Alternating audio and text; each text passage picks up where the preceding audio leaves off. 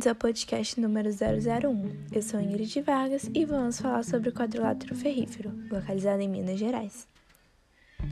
Minas Gerais, o estado do pão de queijo. Porém, o nome do estado vem da grande quantidade de minas encontradas na região. Não somente minas de ouro, mas também de diversos outros elementos. A região consegue honrar o seu nome, e a principal atividade econômica de Minas Gerais é a exploração mineral. E nesse quesito, a área do quadrilátero ferrífero é de fundamental importância. Considerada uma das mais importantes províncias minerais do país, suas riquezas têm sido exploradas por séculos.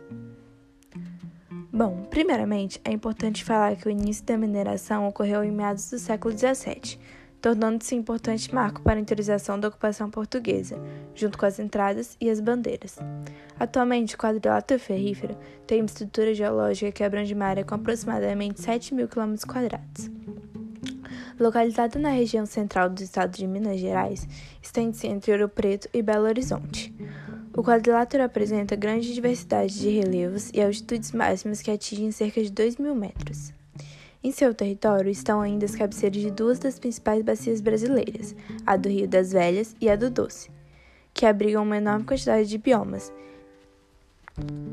sendo sua principal produção de minério de ferro. Em 2015, foi avaliada em aproximadamente 29 bilhões de toneladas e responsável por 60% da produção nacional. No entanto, engana-se quem acredita que só extrai do ferro da região. O quadrilátero abriga também vastas reservas de ouro, manganês, bauxita, argila, caulim e calcário. Toda essa produção é destinada ao abastecimento das usinas siderúrgicas nacionais e uma parte vai para exportação. Mas é claro que toda essa produção gerou uma crescente demanda por recursos naturais, e em contrapartida, a redução cada vez maior de habitats naturais. As unidades de conservação do quadrilátero ferrífero, apesar de significantes, têm sido insuficientes para a conservação do seu meio ambiente. Além das questões urbanas, são observados impactos ambientais físicos impulsionados pela exploração mineral, principalmente pelas minerações de ferro. Pode observar também a presença dos impactos de natureza química, devido à utilização de metais pesados como mercúrio nos garimpos.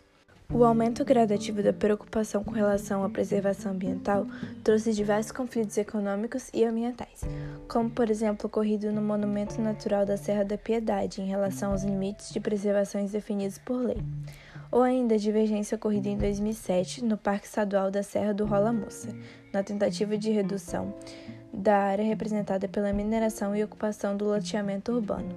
Toda a riqueza gerada no quadrilátero tem seu preço, e quem paga é o meio ambiente.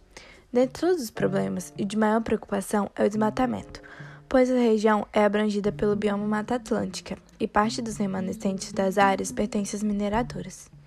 Nas áreas de exploração de ferro, a vegetação é removida para dar lugar à lavra a céu aberto, iniciando também outro impacto ambiental, a exposição dos solos, os quais perdem sua fertilidade e ficam expostos a processos erosivos.